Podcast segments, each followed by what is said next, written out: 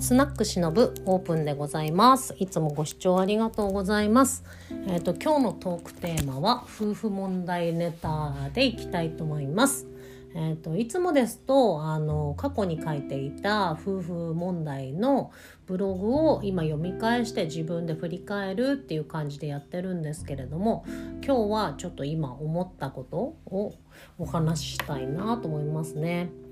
うん、なんか前回あの前回というか毎回そうなんですけどあの過去のブログを読み返してねなんか新しいこの自分の気づきとか当時の自分のああこういう感じだったんだなっていうのを客観的に見れるところが今の学びになっててすごくいいなって思うんですけども、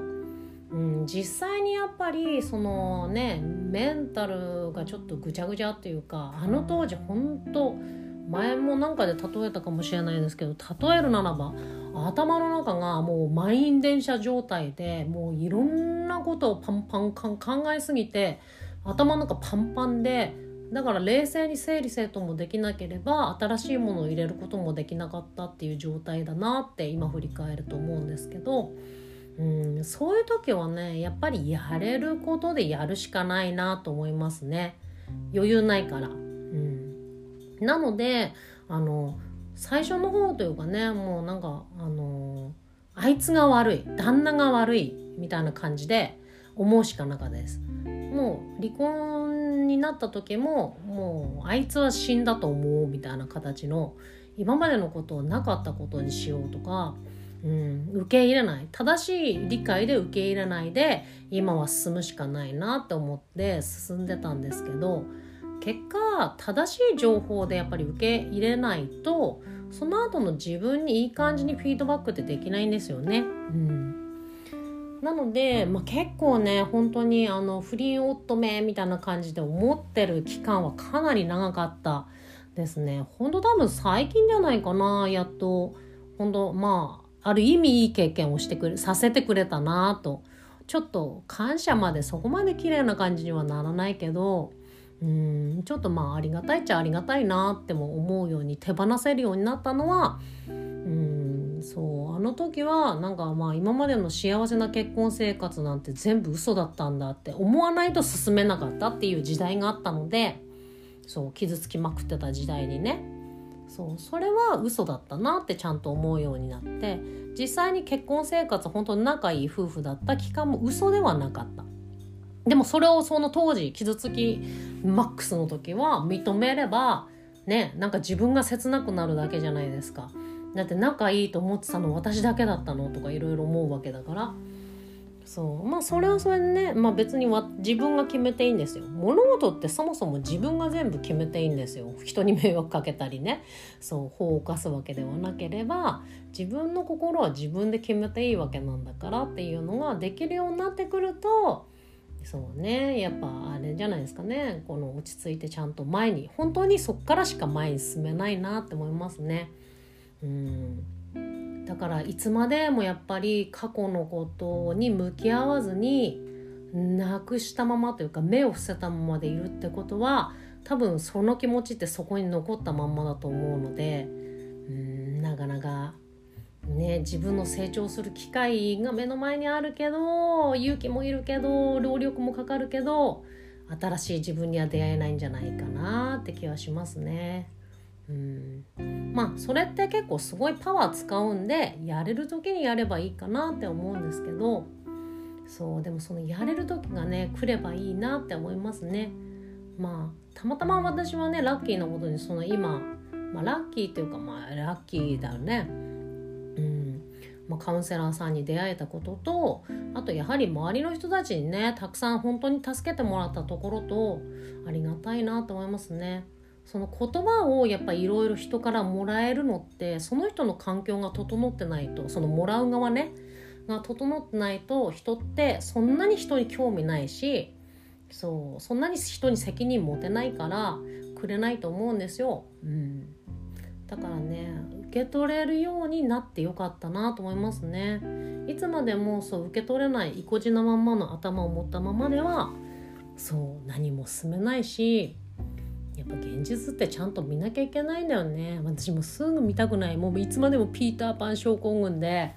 もう幼稚なことばっかり言ってるからちょっといつになったら大人もうとっくに大人なんだけどそう大丈夫かなって自分でちょっと心配相変わらずしてたりはするんですけど、うん、まあ今となってはすごく学びという意味では大きい学びだったので、うん、この過去のバツイチ経験はすごくこれからの人生にも生かされてくるのではないかと楽しみではありますね。わかんないまだ また数年後にこのなんかあのポッドキャスト聞いて分かったふうなこと言っちゃってこの野郎ぐらい自分で思うのかもしれませんけどうんなんか今はすごくフラットな感じがしてていいですね。なんかこの配信自体もうんなんだろうこの前のそのなんだろうねなんだろうなんだろうばっか言っちゃうけどあのブログ書いてた時も自分のあのメモとしてみたいな感じで書いてたはずではあったんだけど結果、まあ、そのうちあのいろんな人に見てもらうことになったら目標が変わってきたというかそう人に見てもらうことだからそのなんか自分を演出するみたいな感じの雰囲気も入ってきちゃったんでそうこれ今のこの録音のやつは割とフラットな本当に自分のなんかただお話をただただしてしたのをまあ誰かが聞いて役立てればいいなとは思ってますけど役立ってもらえれば、うん、いいなと思いますけどまあただただねこうあの話してあと自分でこれ結構ね何回も聞いたりとかもするんですよ。そういう時に嫌な感じとかしてないのでああフラットな感じのなんか自分のこの今の気持ちを知る上で自分の書いたものや録音した気持ちのものを見るっていう見見聞きするというのはすごく悪くないなと思いますね。うんまあ良かった本当にただただなんか良かったなと思います。あの地獄から 生還できて人ともちゃんと関われる自分であれてそう分間違った方向性に行ってるときっと自分の周りにいる人とかも相変わらずだったりとか変わらなかったりするから、まあ、どんどん新しいいいエッセンス入れてこれてるからすごくいいんじゃないかなと思いますね。うんまあただし男選びに関してはね相変わらず変な人は好きなのでまあそれもしょうがねえなって思うしかないのかなっていう感じはしてますけどね。変な感じの人っていうかねそう個性的な人が好きなのでそんな感じですかねなのでうんなんか是非こんな大変な離婚とかそういうの抱えてる人は是非それをバネにしてステップアップ絶対してほしいなと思いますね。目を伏せたままとか閉じたままではね本当に変わんないからねそこで足踏みしてるのと。足踏みすらしてない。もう止まってる感じ。ただただ。逆に振り返ってるのかもしれないけどね。そういうのにねいつか気づける日が来ると皆さんがいいなと思いますね。そうすれば必ずもううんとあのいい未来っていうか自分にとってより良いというか心地いいというか自分と出会える日がやってくる気がしますね。もうやっと私も50前にしてですよ。やっとこうね。なんか雰囲気のいい自分がやっと分かってきたなっていうかね。もうかっこつけたくてしょうがないからね本当。かっこつけるのにはやっぱり労力とそう努力。努力と労力にでもかな。が必要なので生実家なんかねいいことだけ言っててもダメだったりするし中身ないとねほんとね年取ってきたらますますまあまだまだ中身なんて全然すっからかんなんだけどそのすっからかんだったらすっからかんであるっていうことをちゃんと分かるべきだと思いますね。うん、じゃないとどんどん周りからいい人は避けてっちゃう感じがしますね。自分のことって見えないからな私の場合そうだけど私はなんか自分の今周りにいる人を見ると今の自分の感じっていうのがすごくわかるなって気がしますね。今日の私は周りには自分の心地よい人たちがいてくれてるのがすごく気分がいいなっていうお話でした。そういう話だったかな そうなのでそういつか自分の過去の苦しい経験とかもリアルにちゃんとねごまかせず直視できるように立ち向かえる日が皆さんに来るといいなと思いました。